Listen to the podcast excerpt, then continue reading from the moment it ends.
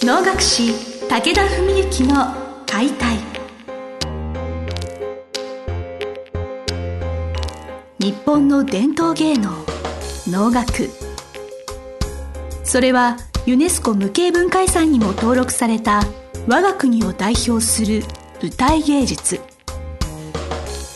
ポッドキャスト能楽師武田文幸の解体では関税流して方として数多くの対局を演じてきた能楽師武田文幸が600年以上の歴史を持つ能楽を優しく解説。能楽師として自らの経験とその思いを語ります。今週も始まりました。志を手紙にしたため皆さんの心へ届ける武田文幸の解体司会進行の小菅圭一です。文幸先生本日もよろしくお願いします。よろしくお願いします。この番組が配信放送される頃には、まあ、3月末か4月上旬かぐらいな時期に差し掛かると思うのですがちょうどですね今から1年ぐらい前に、まあ、春で新学期で大学生が入ってくるぞと。でそれでサークルで国大関世会という新入生歓迎のお話とかお聞きしたと記憶しているのですが、はい、今回また1年ぶりということで大学のお能サークルについてちょっとお伺いしたいと思います。はい、まあちょっと私からなんですけれど、まあ、その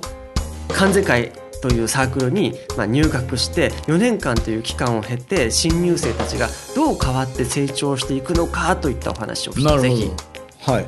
そうですね。まあね本当4年間っていうのは結構な期間ですよね。まあ、例えばじゃあどうでしょう寿命が今80何年とかだとすれば、まあ、人生のね20分の1ぐらいの期間にはなるわけですもんね。だからまあその中で僕がまあ指導させてもらうっていうのは、まあ、国学院のその関西会というサークルにおいては基本的には月に2回の稽古だけなんですよね。ですからまあ逆に言えば月に2回は最低でも接する。それと僕の脳を見てもらったり、まあ、あとは、えー、いわゆるコンパと僕らは言ってるんですが新入生歓迎会新歓コンパとか卒業生追い出しコンパとかですね。あと合宿。そういう時の飲み会とかでもまあいろいろ学生さんたちと喋ったり、まあ、いろんな僕の観念的なことを解いたりですね、そういうコミュニケーションを取るわけなんですね。でまあそういう中でみんなやっぱり大なり小なり舞台が上手くなるのはもちろんなんですけど人間的にもまあ4年間続けてくれる子はそれなりの成長をね遂げてくれる場合が多いですね。まあ、時によっては本当ですからライズアップじゃないですけどビフォーアフターぐらいもう本当に全然しっかりしちゃったなみたいなもうそういうケースもありますね。まあ、人生80年の時代で、はい、とは言いつつその同じ4年間でも18から22の4年間っていうのはすごく、まあ、いろいろ刺激的な時期というか、うんうね、いろんなところに目移りもするしなんか4年間続けられることでもすごいと思うことなん思うんですね。でもそれでも続けられたということにはやっぱ大きなその人にとっての変化があると思っていてその何でしょうね。何が一番大きな成長や変化ですかね？しっかりしてきたというのもそうだと思うんですけど。まあ本当にこれは人によっても全然違うんで一概には言えないんですけど僕が伝えようとすることっていうのはまあそもそも自分はお弟子さんの稽古自体をオーダーメイドの稽古って提唱してるという話をね小菅さんにはしたことがあると思うんですけどやっぱりその人が何をもってこの芸能を学ぼうとしてるのか何を目指して僕のところに稽古に来るのかとか何を何が楽しくて何を得ようとしてこのサークルに入ってくるのかとかそういうところはやっぱりできる限り見ようとはするんですよね。ただサークルっていうのは個人の一般的なお弟子さんたちとは一線を画すのがそのサークルっていうそのまあ村というかまあ社会組織がありますよね。その中でこう人間のこうコミュニケーションだったり、まあ、礼儀やあとはそうだな心とかねいろんなことがないと今の時代本当大学生で同じサークルで4年間って結構続かなかったりするんですよ。だからそういう中でやっぱりまあ詰まるところいつも言うように愛とヒューマンだったりまあ紳士で謙虚な心だったりそれはおの対おののを演ずるとかいうことだけではなくて人とのコミュニケーションもそうだったりするんですよね。そういう心はなるべく伝えるように努めてはいるつもりですね。少し前の番組で、はい、そのちょっと礼儀的にマナー的に問題のあった学生さんを一回ちょっと、まあ、叱ってあげたとしたら、まあ、その子にとって大きな気づきやとも学びの場になって、その後何かその信頼関係みたいなものがより強くなったっていうお話今すると思い出して、あそうですね。それは他のサークルよりも濃い人間関係ができるんじゃないかなと思いました。それはありますね。だから僕はよく言うのはもう今そういう新入生歓迎会なんかでも大体冒頭の挨拶でも言うんですけど、まあ、やっぱりそのサークルに大勢学生さんがいる中で僕の方からね誰かのとこに寄ってって話すっていうのはなかなか難しいし僕はそれは選べないからどうぞ遠慮なくどんどん食いついてきてお能じゃなくてね恋愛相談でも人生相談でも何でもいいから来てくれれば答えますんでって僕は言うんですよ。ぜひ僕を最大限頼って利用してくださいって学生さんたちに言うんですね。でまあそういう中でこうそういうふうに来てくれる子にはやっぱり特にものも言いやすいしより厳しくものも言えるしねそうじゃないと稽古だけの関係になるとやっぱり稽古についてのことしかどうしても言わなくなるしまあ、あとは幹事の学年とかになると、まあ、ちょっとそのいわゆる事務的な連絡とかで不手際があったり言葉遣いおかしかったすれば、まあ、昔はもうそのまま通り過ごしてたんですけども、まあ、今はこの何年かはもうね親に近い年にな年齢差になってきてるんでそれはできる限りね指導するようにはしてますけどね。ですよね。その私本当時々あの先生って40代なんだってことが時々ふと忘れることがあって、はいはい、お兄さんだなって思うことがお若いですよね。でも気持ち的にもそうですね。まあ結局それは変な言い方ですけど10年後20年後にはもっとそう思われるかもしれないですね。だからよく言うんですけど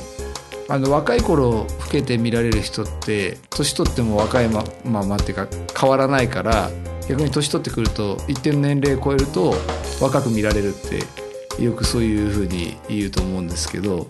もう僕なんかその典型的な例ですよねパターンですよね。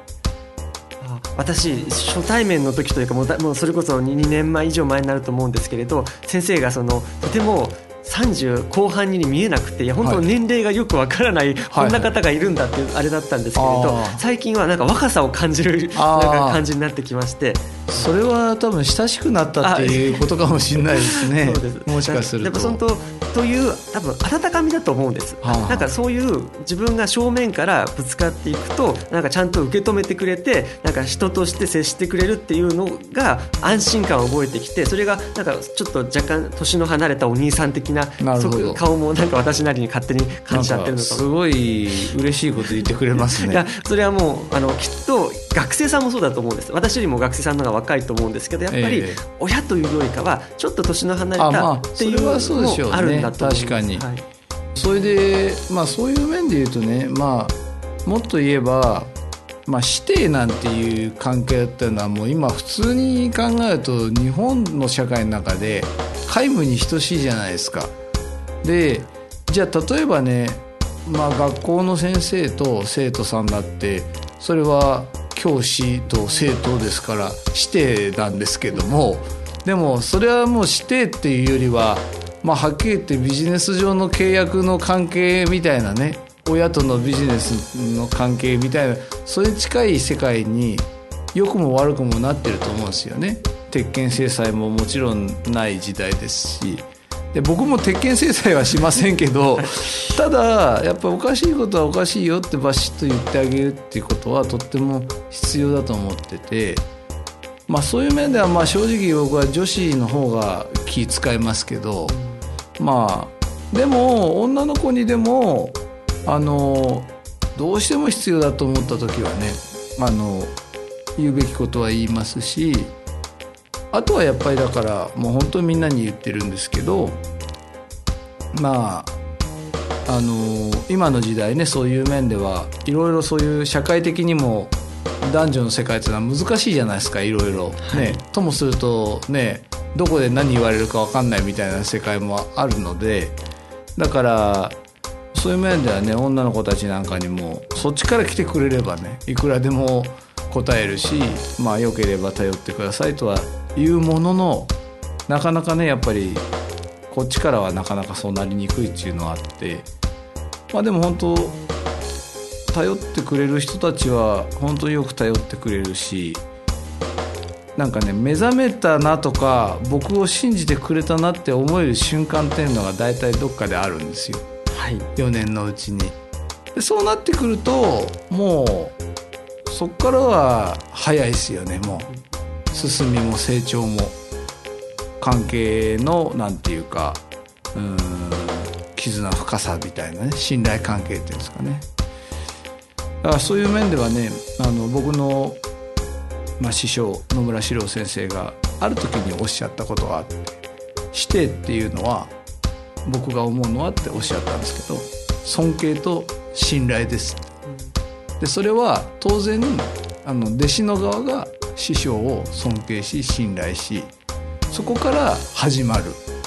みたいなことをねおっしゃってられてすごい感動した覚えがあるんですけどだから逆に言うと僕もまあ尊敬や信頼をされようされようと思って何かをしてるわけじゃないけどもまあお弟子さんの方がそういうふうに思ってくれた時には分かるんですよねこっちも。あこの人僕の言うことは100%耳に心に届くようになったな。いやまだ50%だなとかまだ蓋がされてて5%だなとか。で5%の状態の時にあんまりグワッと言ってもしょうがない場合もあるし逆にグワッと言って5%の蓋無理やりこじ開けて50%にしちゃうとかそういうのはやっぱり人をある程度見ながらあと状況たまたまそれに適した状況があればねこう蓋を開けてあげやすいんですけど何もないと突然いきなり怒鳴ったってしょうがないし、ね、いきなり諭してもしょうがないしそれはタイミングとか縁っていうのもありますよね。そんなこととかは常にこうなんか感じながらコミュニケーションを取っているのかなそんな感じはしますね。ですよね。これまで積み重ねてきた時間となんか向き合ってきたお弟子さんや学生さんの数がもう本当もうだいぶねたくさんいらっしゃると思うんで、ね。はい、多分多分どんな方が入ってきてもいずれ時間はかかる短い時間か長い時間かわからないけどそこにはたどり着けるんだろうなって思いながらでも。まあそうですね、まあ、必ず全員ってわけじゃなくてやっぱりね、はい、そういうふうになる前に離れていってしまう方ももちろん学生さんのみならずねいらっしゃるんでね、まあ、そういう場合はまあねある意味ではあの僕のそういうものをねこううん感じてもらえなかったというか要するに感じさせてあげられなくて申し訳なかったななんて思うこともね時としてはありますけど、ね、いえもうそれはもう先生がっていうよりもいろんなご縁だと思うので、はい、まあ、そうですよね、はい、やっぱ人生ねいろいろタイミングとかもありますしね、はい僕この番組を聞いてることってすごいご縁だと思うんですよ。そうですね。もしそんな人があれかわからないですけど、もし高校生とか国大の新入生で聞いてるというすごいご縁を持った人がいたら、もうもうぜひとも会っていた、ね、会って話を聞いてもらいたい。懐に飛び込んできてほしいですね。もうそれだけのただの私がもう保証いたします。はい、ありがとうございます。はい。ということで今回はですね、あの国大漢字会4年間のその時間ということについてお話をお伺いいたしました。先生ありがとうございます。ありがとうございました。本日の番組はいかがでしたか？番組では武田文幸への質問を受け付けております。ウェブ検索で武田文幸と入力し検索結果に出てくるオフィシャルウェブサイトにアクセス。その中のポッドキャストのバナーから質問フォームにご入力ください。ぜひ遊びに来てくださいね。